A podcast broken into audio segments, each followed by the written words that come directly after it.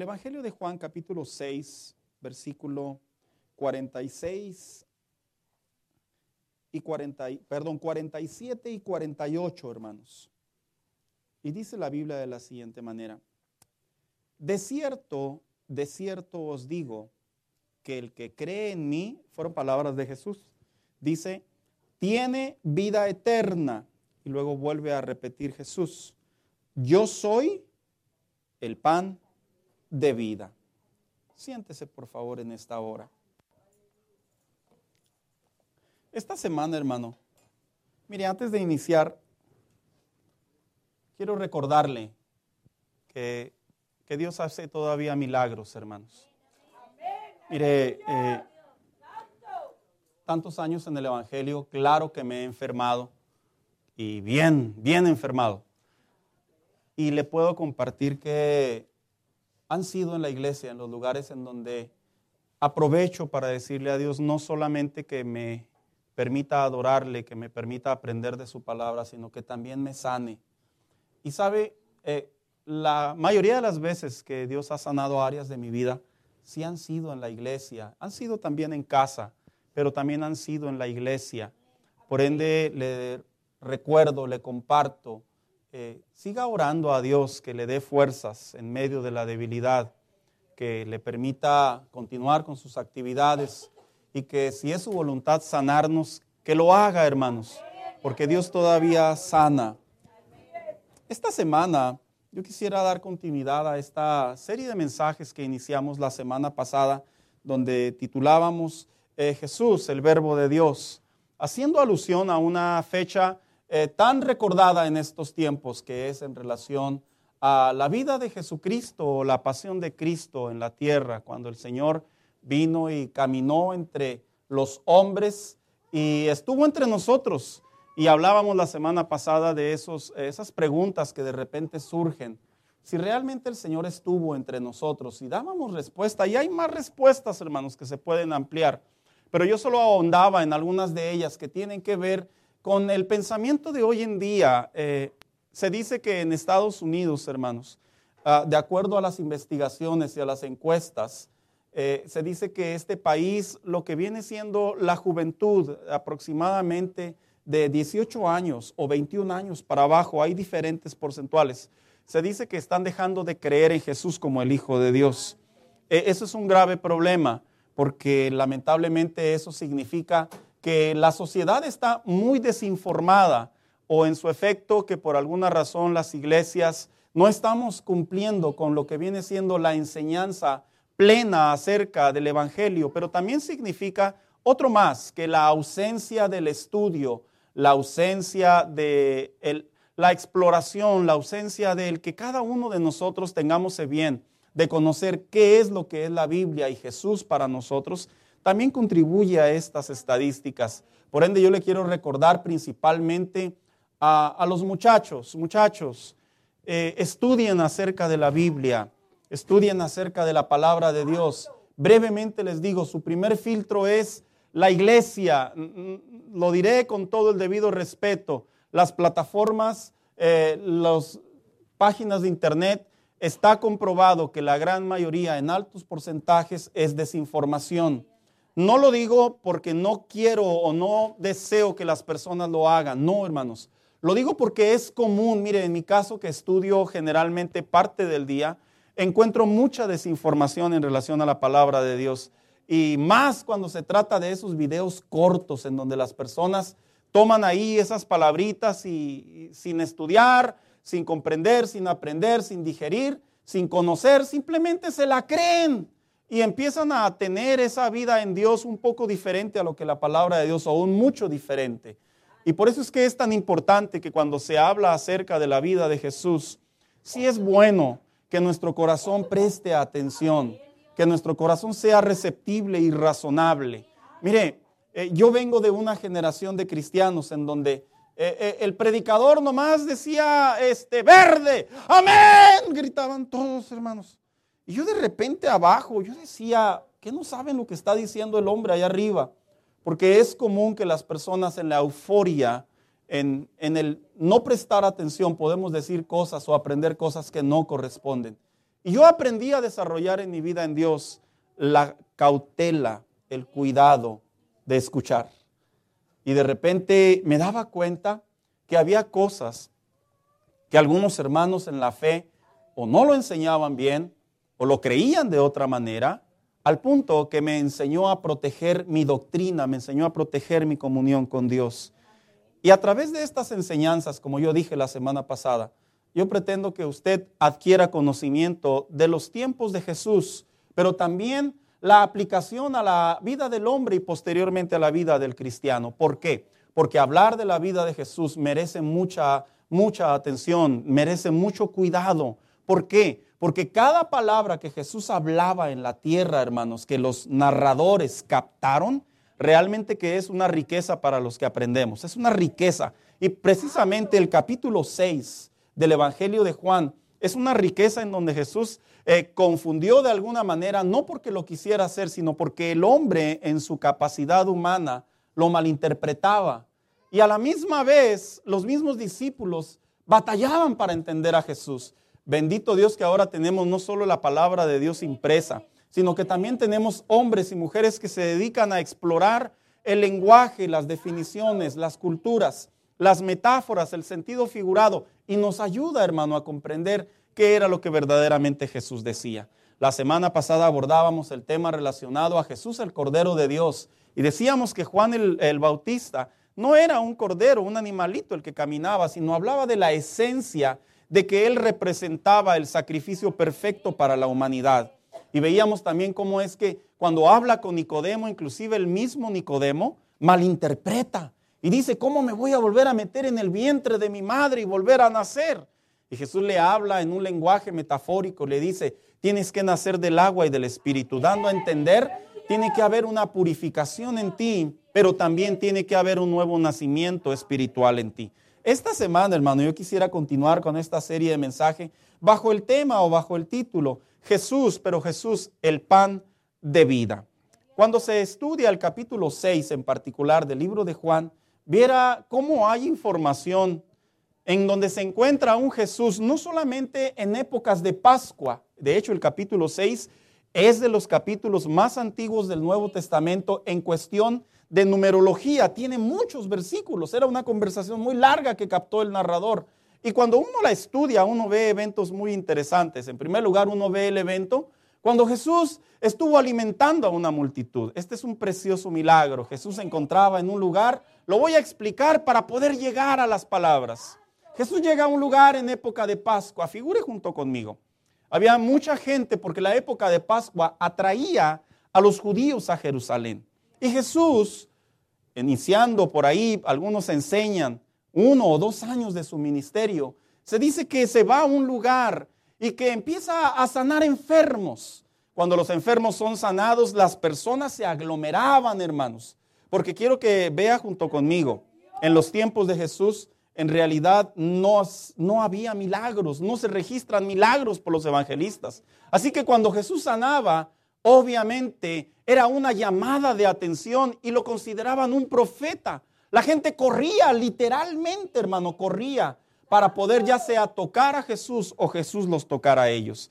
En una ocasión dice la Biblia que cuando Jesús empezó a sanar y había una multitud, literalmente de millares, de miles, que el narrador registra cinco mil hombres, solamente hombres, sin contar mujeres y niños que habían llegado a Jerusalén, dice la palabra de Dios que cuando llegan estos personajes y Jesús ocupa un espacio, para decirle a sus discípulos, ¿cómo vamos a alimentar a todas estas multitudes? Y dice la Biblia que los discípulos pues, se pusieron a pensar, ¿verdad? Ni 200 denarios, Señor, alimentaría a toda esta gentía.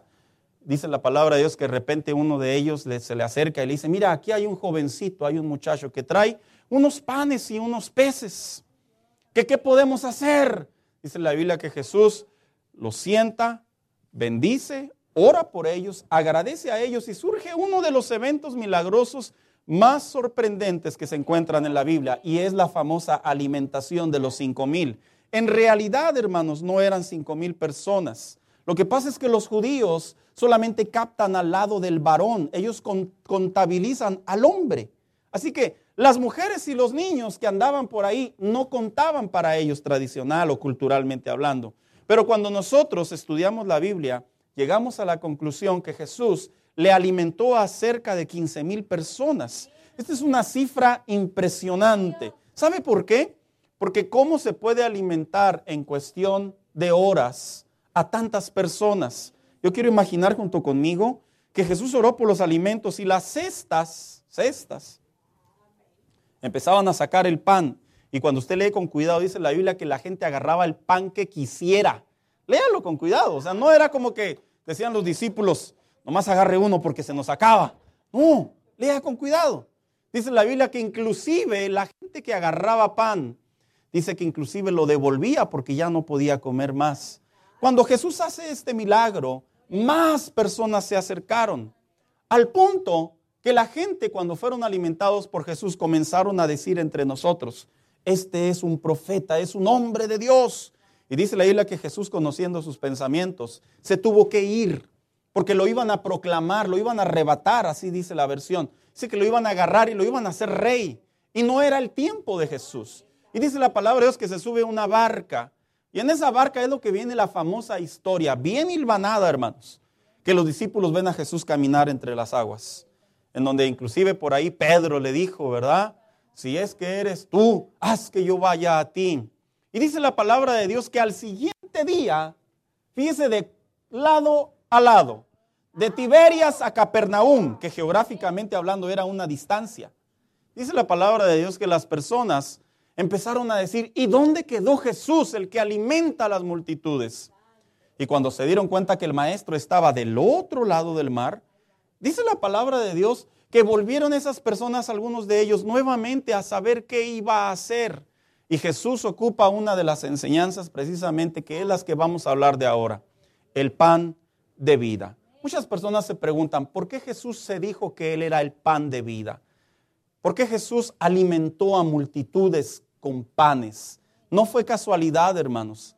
Es que el Jesús estaba por enseñarle a las personas que cuando Él estaba en la tierra, Él no solamente iba a hacer milagros, Él no solamente iba a traer esperanza y fortaleza para el hombre en tiempo de necesidad, sino que también la Biblia enseña que cuando Él estuvo entre nosotros, las personas querían que Jesús, ellos entendieran quién era Él sobre la tierra. ¿Sabe? Cuando las personas vienen a la iglesia, hay personas que curiosamente eh, solo quieren conocer la buena moral de Jesús, las buenas morales de la vida cristiana.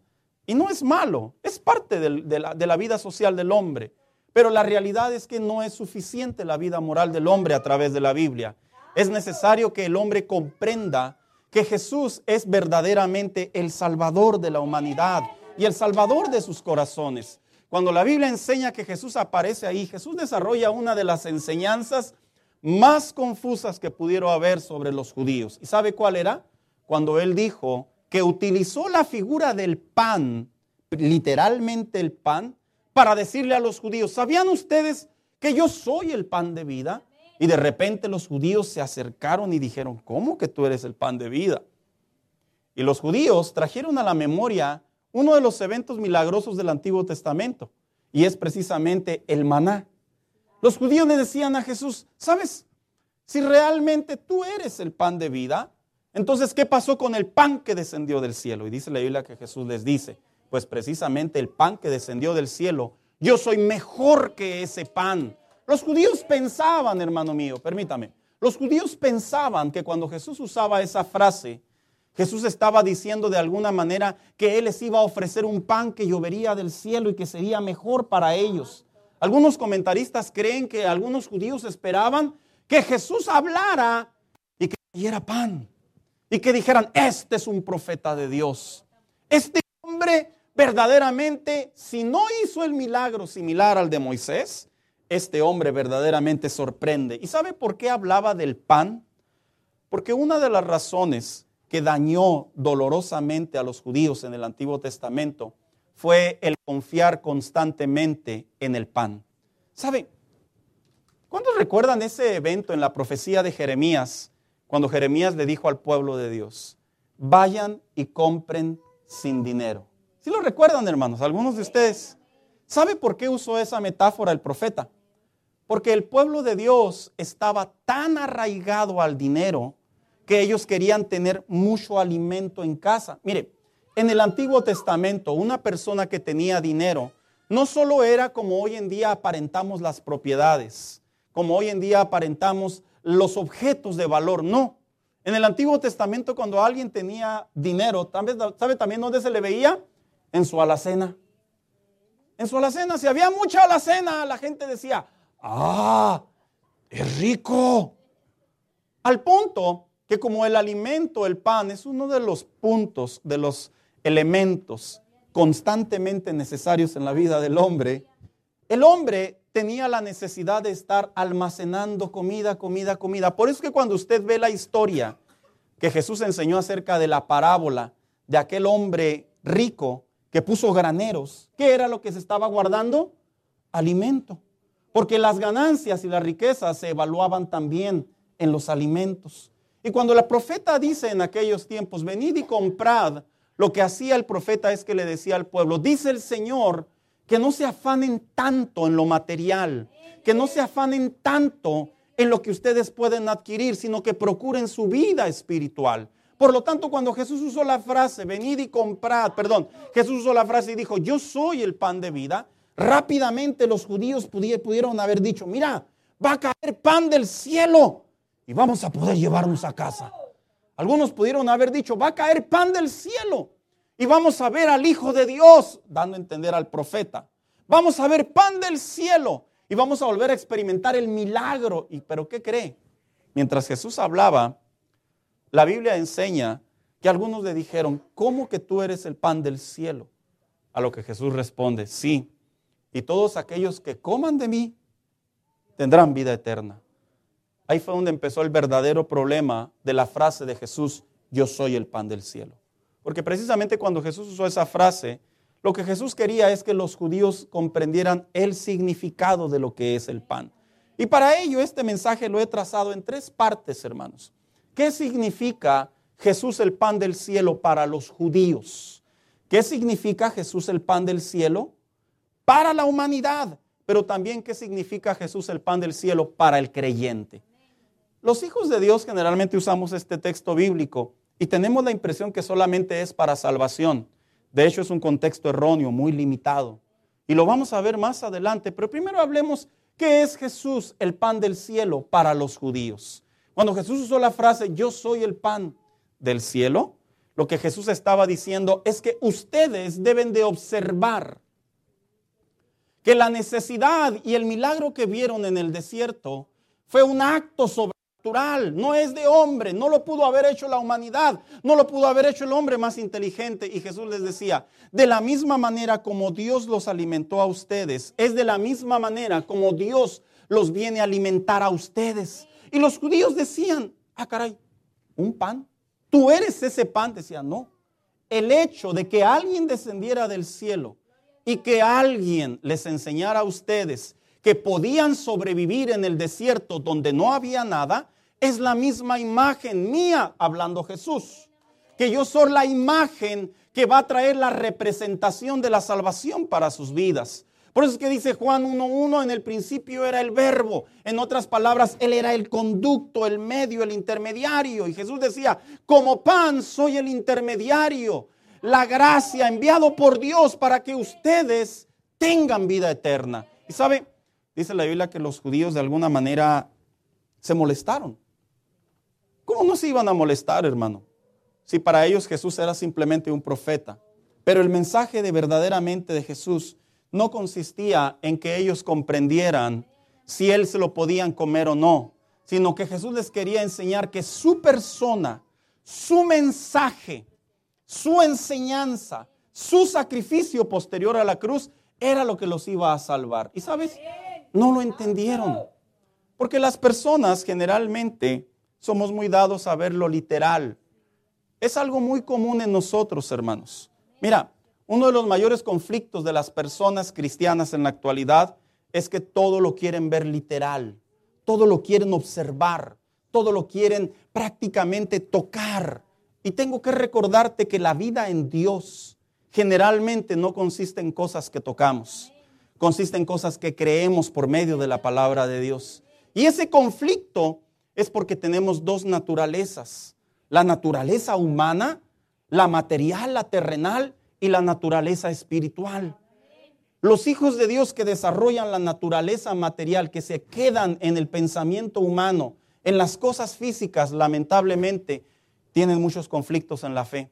Porque todo lo hacen en sus fuerzas, todo lo hacen en su capacidad, en su habilidad, todo generalmente lo hacen en lo que ellos logran hacer con su inteligencia, mientras el Hijo de Dios que desarrolla la vida espiritual, no es que cómodamente se siente en palabras y diga, aquí me quedo hasta que Dios me ayude. No, es que más bien dicho, aprendemos a confiar en los elementos, los principios, los fundamentos que establece la palabra de Dios como una buena manera de caminar con Dios. Y los judíos estaban acostumbrados a ver las cosas. Por eso cuando Jesús les dice, yo soy el pan de vida, ellos lo primero que se les vino a la mente, ¿te vamos a comer? No. Es el mensaje. Es lo que yo les ofrezco. Es lo que yo traigo. Y sabe, a la fecha, en la actualidad, dolorosamente los judíos todavía no ven a Jesús como el pan de vida. ¿Y sabes por qué no lo ven? Porque lamentablemente ellos siguen esperando no precisamente a un hombre que venga a traer un cambio a su vida espiritual, sino ellos siguen esperando a un hombre que los liberte precisamente de lo que las tierras que les corresponden. Eso lamentablemente no fue el mensaje de Jesús. En ningún momento Jesús les alimentó para que ellos se acercaran al Evangelio. ¿Sabes qué enseña esto? Que Dios no le ofrece a la gente un milagrito para que se quede en la iglesia. No te lo ofrece. Mira, hay personas que enseñan, que piensan, que creen, que aprenden. Que la iglesia es como un lugar en donde aquí, si me quedo, me va a ir bien y no hay problema. Aquí Dios me va a guardar. Te voy a decir una cosa. Que Dios te guarde no significa que tú no tengas problemas. Que Dios te proteja no significa que tú no vas a tener aflicciones. Que Dios guarde de ti no significa que somos libres de las tragedias, sino todo lo contrario, significa que cuando vengan esos eventos que son parte de la vida diaria, gozaremos de la protección de Dios para poder continuar la relación con Dios. No necesariamente que la vida cristiana está muy padre o está muy chévere. Los judíos esperaban a un Salvador que los libertara y Jesús viene y les dice, yo soy el pan de vida. En otras palabras, Jesús les dijo, yo vengo a libertarlos, pero del corazón. Y no lo entendieron. Y cuando se ve este contexto en la Biblia, dolorosamente se puede observar que las personas no podían confiar en Jesús porque ellos querían ver, ellos querían recibir, ellos querían tener. Te voy a recordar algo acerca de la fe. La fe no consiste en tener, ni en recibir. No. En realidad el mayor milagro ya lo tenemos. Es la salvación. Y fuera de ahí, la Biblia enseña que las demás son añadiduras. En otras palabras, nuestra mayor satisfacción, nuestro mayor descanso, nuestra mayor convicción se basa en que Él ya perdonó nuestros pecados. Ahí descansa la vida del cristiano. El cristiano no descansa porque tiene dinero en la cuenta bancaria. El cristiano no descansa porque alcanza un éxito. El cristiano no descansa porque no tiene problemas. El cristiano descansa porque el perdón de Dios mora en nosotros y el Espíritu Santo nos guía a donde debemos de continuar en esta relación con Dios. Pero Jesús como pan de vida, ¿qué significa para la humanidad? Algunas personas sí se preguntan, ¿por qué Jesús utilizó el pan, el meramente el pan como algo literal? Porque el pan representa una necesidad para la vida del hombre física. Pero Jesús hablaba de una necesidad espiritual. ¿Sabes? Hoy en día yo veo mucho a las personas. Me gusta leer, hermanos. Suelo leer, escuchar. Y hoy en día vivimos en una sociedad, en una cultura, en donde viera cómo le quieren decir a la persona cómo puede descansar espiritualmente. Miren, le dicen que puede descansar espiritualmente a través del yoga. He leído sobre el yoga, en una ocasión les platicaré, trazaré una enseñanza sobre eso que definitivamente todo tiene un contexto de una transición, un, trasfondo no espiritual. El yoga no es sano para un cristiano desde los elementos principales de sus raíces. Dos, les dice que pueden descansar a través de la terapia o la psicología. No estoy en contra de la psicología y la terapia, yo suelo usarla mucho. El problema radica cuando las personas ponen su pensamiento y su mirada en lo que sienten y no en lo que es la verdad.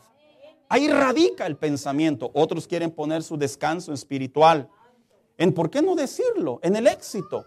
Pero está comprobado que el éxito no es descanso espiritual. Otros quieren poner su descanso espiritual en la religión.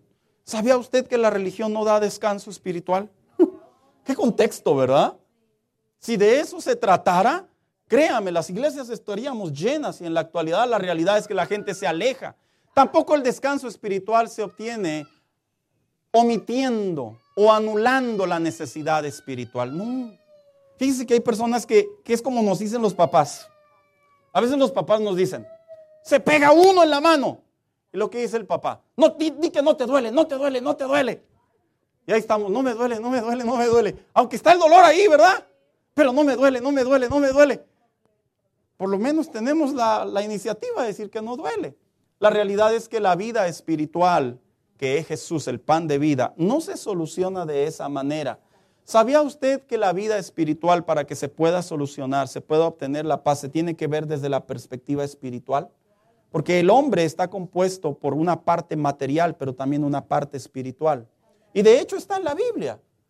Génesis 2.17 dice que Dios sopló hálito, aliento de vida sobre el hombre. ¿Sabes por qué las personas sienten la necesidad espiritual? Y ahorita vamos a responder esa pregunta en el contexto. ¿Cuál es la necesidad espiritual? ¿Sabes por qué la sienten? Porque cada vez que Dios desde el inicio de la creación formó al hombre como modelo, el hombre tiene una necesidad en su interior de una búsqueda espiritual, precisamente de una búsqueda de Dios. El hombre que se encargue constantemente, dolorosamente, de buscar alternativas para solucionar, es un tema muy diferente. Pero la realidad es que Dios cuando deposita el aliento de vida en el hombre, a ese momento el hombre no solo tiene la necesidad de alimentarse, no solo tiene la necesidad de sentirse querido, no solo tiene la necesidad de dormir, no solo tiene la necesidad de descansar, sino también tiene la necesidad de una vida espiritual. ¿El hombre puede vivir sin una vida espiritual? La respuesta es sí, sí puede, claro que puede. ¿Por qué? Porque la vida espiritual no significa que la persona está muerta en realidad. Tiene vida. Es una composición de dos elementos, espiritual y material. Pero cuando Dios sopló aliento de vida en el hombre, el hombre en ese instante tiene un vacío, tiene una falta. Y esa falta la Biblia enseña que el único que la puede llenar es la salvación, es la relación con Dios, es la comunión con Dios. Sabes, esta sociedad, y me voy a enfocar a aquellos que quieren o leen o buscan en relación cómo poder llevar una vida espiritual sin Dios. Un día me metí al buscador del internet, cómo, buscar, cómo llevar una vida espiritual sin Dios. Me sorprendí con lo que me encontré. Y me doy cuenta, hermano, que las personas sí buscan de alguna manera cómo poder tener una buena salud espiritual sin tener estar sin Dios. Es imposible, no existe, no hay. Cuando Jesús usó el pan de vida, les estaba diciendo no solo a los judíos, sino también a la humanidad, la parte interior de ti necesita ser llenada por mí, hablando Dios. La parte interior de tu corazón, de tu interior, de tu vida, de tu relación, de todo lo que eres tú, solamente se puede llenar cuando tú vienes al conocimiento de la gracia de Dios.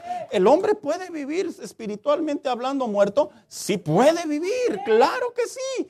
Todos nosotros o algunos de nosotros vivíamos espiritualmente muertos, vivíamos en tinieblas, alejados de Dios y estábamos vivos, teníamos trabajo, gastábamos, comíamos, dormíamos, etcétera, etcétera.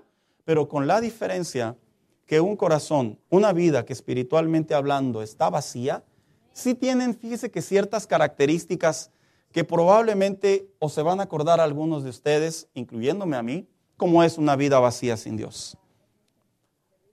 La vida vacía sin Dios en primer lugar es una vida incompleta. Cuando me refiero a incompleta, me refiero que la parte espiritual no está siendo atendida, no está siendo satisfactoria. Y como ende, como principio, a partir de ese momento, difícilmente la persona puede tener una plenitud en las diferentes áreas de su vida. Y es por eso que constantemente buscan cómo poder satisfacer o cómo poder entender la vida espiritual. Es imposible.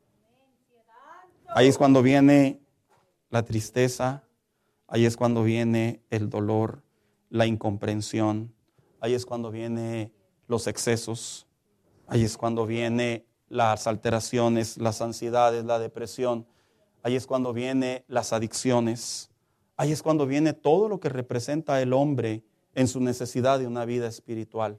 Y el hombre se encarga, procura de llenar su vida espiritual ausente de Dios. No se puede, hermano.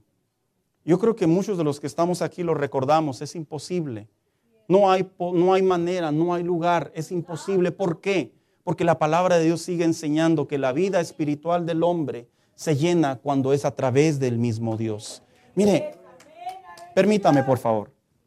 Intento hilvanar el entendimiento y el conocimiento y la enseñanza. Créame, este es uno de los mensajes, se lo voy a confesar, de los mensajes que más procuro estudiar porque es predicación junto con enseñanza bajo un argumento teológico. Lo que le quiero dar a entender es que estas enseñanzas me toman mucho tiempo, porque busco la manera más sencilla para el entendimiento de nosotros. Y el deseo de mi corazón es que cuando usted escuche estas enseñanzas y lea la Biblia, usted pueda procurar decir, verdaderamente yo estaba vacío espiritualmente, verdaderamente yo necesitaba una ayuda divina, verdaderamente todos los intentos humanos que busqué para poder caminar con Dios no fueron posibles, no se lograron, no se concretaron. ¿Por qué? Porque mi vida estaba ausente de Dios. Yo tenía vida, yo tenía salud, yo tenía mente, yo tenía ideas, yo tenía sabiduría, yo tenía inteligencia, como lo querramos llamar, pero mi parte interna estaba vacía. Y allí es cuando Jesús le dice al hombre, yo soy el pan de vida, porque el pan de vida no solo representa el milagro descendido del cielo para alimentar al hombre, sino va más allá, el milagro de la eternidad delante del hombre ante Dios. Y cuando Jesús estaba hablándole, tanto como a los judíos como a la humanidad, la enseñanza de Jesús tenía que ver con que su relación con ellos comprendieran que a partir de ese instante no se iba a formar una religión en el hombre. Y no estoy en contra de la religión. Cuando digo que no se iba a formar una religión es que una religión no iba a salvarlo. Lo que iba a salvarlo era el mensaje de la religión, el Jesucristo. Mire, hago un paréntesis. A veces las personas ahí me preguntan, ¿las religiones son buenas o malas? Me hacen esa pregunta abiertamente. Yo le digo a las personas, mira, para empezar, la palabra religión significa religar, volver el hombre a Dios. Para empezar, le digo. Por tanto, todo intento del hombre de querer volver a Dios, si no es a través de un mensaje correcto de la cruz, todo ese intento del hombre es obsoleto, les digo yo. Es necesario que el hombre para que vuelva a Dios tiene que comprender que el único medio es a través de la cruz, es a través de la salvación, es a través de la confesión. No hay otra manera. Las iglesias no debemos, no estamos para decirle a las personas, hazle así para que te vaya bien. En realidad son principios basados en la voluntad de Dios. No son claves ni tampoco son secretos, ni tampoco son misterios para que una persona pueda vivir económicamente mejor como algunos lo enseñan. Cuando la voluntad de Dios está sobre de ellos, las personas es cuando conocemos verdaderamente el mensaje de Dios para nuestras vidas. Y cuando Jesús también no solamente le dice a la humanidad, no solamente le dice a los judíos que Él es el pan de vida y qué significa, también Jesús le habla al cristiano. ¿Qué significa Jesús para el cristiano. ¿Sabías tú que muchos cristianos tienen la impresión que el pan de vida, que Jesús en sí, solo es la salvación? Sí. Piensan que Jesús es el pan de vida y ya me sació y ya soy salvo. Pero fíjate que no. La realidad es que cuando la Biblia enseña que Jesús es el pan de vida, es el inicio de una nueva vida en Dios. Es solo el inicio. Es todo lo que es. No hay más. ¿Y por qué digo que no hay más? Porque es necesario comprenderlo a través de la palabra de Dios. Y cuando Jesús dice, Jesús es el pan de vida para el creyente, es porque la vida del cristiano tiene que tener una recurrencia de una comunión con Dios. Por eso es que el apóstol Pablo le escribió la carta a los filipenses. Dice, aquel que comenzó la buena obra en nosotros, ¿qué dice? va a ser fiel para terminarla. Pero en ese caminar, en ese tiempo, el cristiano tiene que aprender a saber que el pan de vida es un alimento diario. ¿Sabía usted que detrás de todas las locuras de las invenciones de la humanidad, ¿sabía usted que sí se ha procurado que el hombre pueda vivir sin comer? Qué curioso. Búsquelo en el internet. Si han existido datos científicos, datos biológicos, datos en relación a la parapsicología, en donde se ha intentado saber si el hombre puede verdaderamente vivir sin comer. Y a pesar de que todos estos intentos en realidad solo quedan en teorías, la realidad es que el hombre fue diseñado por Dios desde la parte biológica para seguirse alimentando. Por eso tenemos que comer. ¿Cómo me acuerdo yo cuando era niño que hubo momentos en mi vida en donde mi mamá me obligaba a comer, hermanos?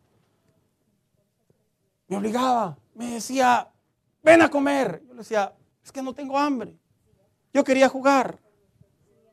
Porque sí es cierto, hay una edad en nosotros en donde nuestra cabeza puede omitir ciertas señales y no puede sentir hambre. Pero la realidad es que biológicamente hablando, por mucha capacidad o por mucha concentración que podamos desarrollar para evitar comer, la parte biológica de nuestro cuerpo nos demanda que comamos, independientemente de la señal que la mente nos pueda dar o no. ¿Y sabe qué lo quiere decir con esto? Espiritualmente hablando es igual, hermano. Aunque nosotros como creyentes evitemos una comunión con Dios, la parte espiritual de nosotros nos demanda búsqueda de Dios. No la demanda. Mira, no es casualidad que de repente tú cuando estás en tu vida diaria, no es casualidad que de repente tú tengas la necesidad de querer orar. La necesidad de querer orar no le viene solamente a la gente espiritual. La necesidad de querer orar viene sobre cada uno de nosotros. Porque hay un punto en nuestra relación con Dios en donde nuestra parte espiritual nos la demanda. Por ahí dijo una vez alguien, si te levantas muchas de las veces en la noche es porque Dios quiere que ores. Yo cómo escucho esa frase, que inclusive yo la he utilizado. Yo le digo a las personas, no necesariamente, tal vez cenaste muy pesado y tu cuerpo quiere respirar. Pero yo estoy hablando de esos eventos en donde te levantas por las mañanas. Y no es un hábito tal vez. No es tal vez que estés pasando por un problema necesariamente, pero tu parte espiritual, el espíritu que mora dentro de ti, tu parte ocupada por Dios en nosotros, nos dice, tienes que orar. Nos dice, tienes que buscar a Dios. No es, a nadie le viene una necesidad espiritual por leer la Biblia, hermano. Fíjese que eso es algo interesante. Yo conozco cristianos que literalmente se han sincerado conmigo y me han dicho abiertamente, puede pasar semanas si yo no leo la Biblia. Y yo les digo, sí, sí se puede. Y yo no te voy a decir que, que ya eres un hijo del diablo, que ya andas muy mal. Digo, no. Lo que te puedo decir es que tú has logrado de alguna manera detener tu vida espiritual, pero en contra de tu parte espiritual. No es que la domines, es que ya es en contra de ella. Pero si tú dejas que tu parte espiritual busque a Dios, les he dicho, te vas a dar cuenta que vas a necesitar orar antes de salir de casa tal vez. Vas a tener la necesidad de leer la Biblia y aprender más acerca de la palabra de Dios. Vas a tener la necesidad de venir a la iglesia. Sabes, venir a la iglesia algunos lo interpretan como una necesidad, como el decir, si no siento, no vengo. Es que la, la realidad del Evangelio es que no se trata en lo que sentimos. No se trata lo que sentimos, hermano. Se trata en la verdad. Hace unos días escuchaba una persona eh, eh, que se dedica, está siendo instruida en la psicología y me llamó mucho la atención la frase que dijo. Yo cuando entré por primera vez a la psicología me dijeron, no es lo que tú crees, es lo que tú sientes. Y dice, y me enseñaron a vivir y me enseñaron a llevar mi carrera en base a lo que yo sentía y no a lo que era. Sabes, la fe cristiana no es en base a lo que sientes, porque la realidad es que nunca vamos a sentir hambre de Dios tal vez. Lo digo en el buen contexto de la palabra. En realidad se trata en lo que la palabra de Dios nos llama a hacer como hijos de Dios. Ya me imagino yo como cristianos en la vida diaria, ¿verdad? Levantarnos por las mañanas y decir, hoy no siento ganas de ir a trabajar. Y luego que le diga a su esposa, pues quédate. Quédate. Imagínense muchachos que les dijeran sus papás, hoy no siento ganas de ir a la escuela. Y luego que les dijeran sus papás, pues quédate, mi hijo. ¿Ya? La vida cristiana no se trata de lo que sentimos. La vida cristiana se trata de lo que necesitamos. Se trata de la voluntad de Dios. Se trata del alimento espiritual. Y cuando Jesús le hablaba a esta multitud y Jesús le hablaba a la humanidad y Jesús le habla a la iglesia, es porque la iglesia si algo debe de procurar y de practicar es tener una vida alimentándose constantemente de Dios. Alimentarse de Dios no significa leer la Biblia, como algunos lo interpretan. Mira, leer la Biblia no es el hecho de alimentarte, lo digo y lo explico correctamente. Algunas personas piensan que porque ya leyeron tres capítulos de la Biblia, es como si se comieran tres frijolitos. No, no es el hecho de leerla en ese contexto, es el hecho de aceptarla, de ponerla en práctica, es el hecho de llevarla en la vida diaria, es el hecho de caminar sobre de ella, es el hecho de creer en ella. Ahí es cuando surge verdaderamente el crecimiento del pan del cielo que es Jesús y su mensaje sobre nosotros. No es el hecho de estar en la iglesia y decir, me sacrifiqué y estuve dos horas escuchando todo el culto. Eso no te hace crecer, no te da alimento espiritual. Es el estar dentro de ella, abrir tu corazón, adorar a Dios, alabar a Dios, comprender, aprender, entregar, rendir. Ahí es cuando verdaderamente nos alimentamos espiritualmente del mensaje que Jesús es el pan de vida. Previo a ello, hermano mío, es una mala malinterpretación. Muchachos, ¿sabe por qué me dirijo a ustedes? Generalmente, porque sé Así de simple. ¿Cuánta necesidad espiritual tienen? Porque sé que batallan para leer la Biblia. Porque sé que sufren para entender la fe. Porque sé que no es fácil decirle no a la tentación. Sé que no es fácil decirle no al buscar el éxito, el futuro, el crecimiento, la solidez económica. Todos quieren ganar más. No estás mal. Es bueno. Pero tienes que tener en cuenta que la Biblia, la palabra de Dios, la comunión con Dios, el pan, el mensaje de Jesús, es el que va a fundar en tu vida, va a poner cimientos en tu vida para que te vaya bien en las diferentes áreas de tu relación con Dios. Fuera de ello, lamentable y dolorosamente, te vas a esforzar, te vas a cansar, vas a batallar y sabes, vas a terminar poniendo en primer lugar tu vida material como le sucedía a los judíos, que tu vida espiritual y tu relación con Dios. Hermanos, entiendo que vivimos en una sociedad muy acelerada, muy materialista, muy literalmente en todos los ángulos de la vida, lo entiendo. Pero si no nos alimentamos del mensaje de la palabra, de la comunión, de la vida en santidad, de la presencia de Dios, que es el pan del cielo caído a los hombres, a los creyentes, difícilmente vamos a poder llevar una vida sólida en Dios. Vente, hija, por favor.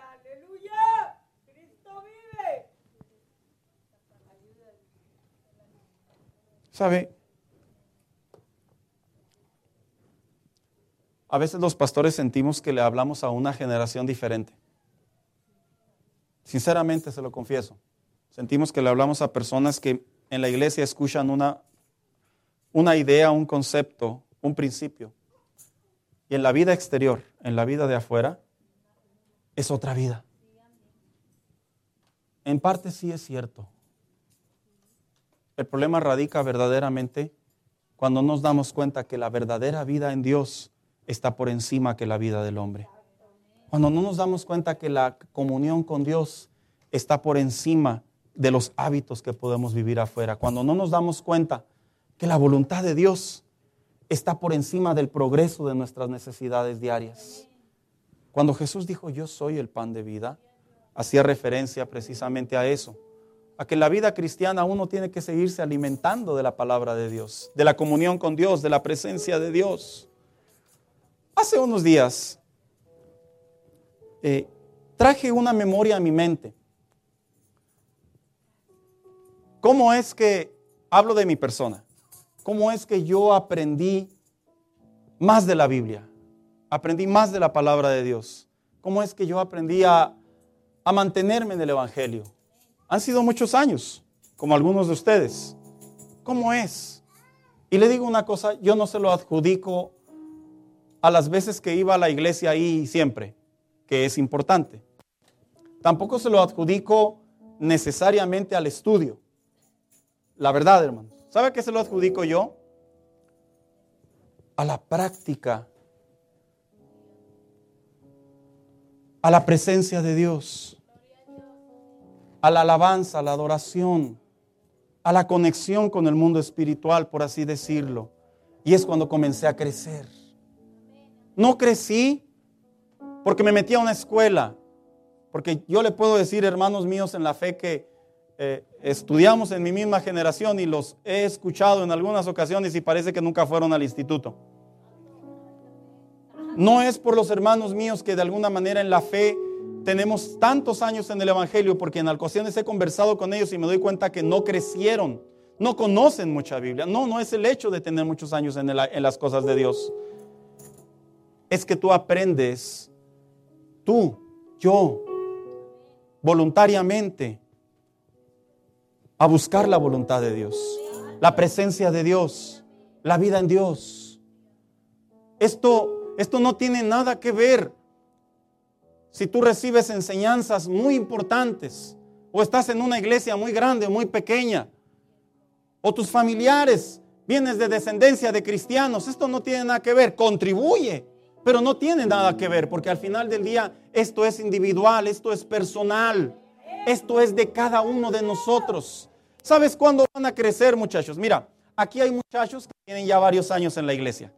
Sí, a ustedes me voy a dirigir. ¿Sabes cuándo vas a crecer en tu comunión con Dios? Cuando empieces a entregar y a rendir tu voluntad, tu mente, tus fuerzas, tu diario vivir, tus sueños, tus pasiones, tus necesidades, tus tentaciones, tus debilidades a la presencia de Dios. Ahí vas a comenzar a crecer. Hermano mío, ¿Sabe cuándo usted va a crecer, aunque usted sea padre? Mira, no, no creas que toda mi vida he sido pastor. No, no ha sido así. ¿Sabes cuándo vas a crecer y vas a poder decir que el pan del cielo, el mensaje de Jesús, está creciendo en ti? Cuando dejemos de alguna manera pensar y creer que por el hecho de responder como padres a las necesidades del hogar, estamos creciendo en la fe. No, así no se crece en la fe. Se crece en la fe cuando de manera discreta, de manera privada, de manera voluntaria, tú decides buscar a Dios en los diferentes puntos de tu vida. Cuando tienes un problema, cuando tienes una alegría, cuando decides servir a Dios, cuando aprendes la palabra de Dios, cuando tienes tiempo de oración, cuando sirves a Dios, cuando caminas con Dios, empezamos a comer y a crecer más en la vida en Dios de tal manera que a partir de ahí el cristiano le encuentra el sabor al pan de la presencia y de la palabra de Dios. No es el pan. El pan aburre. El pan es harina. El pan es una combinación. No es el pan. Es la búsqueda de Dios del creyente en la vida diaria. La vida cristiana no es aburrida. La vida cristiana es hermosa, es bella, es preciosa. Es la mejor vida que puedes disfrutar. Te lo digo desde mi juventud. Así te lo puedo decir como otros de los que estamos aquí. Pero eso se experimenta cuando tú realmente deseas alimentarte del pan de la palabra de Dios, del pan de la presencia de Dios, te comienzas a fortalecer y comienzas a vivir una vida diferente. Quiero invitarlo a que se ponga de pie.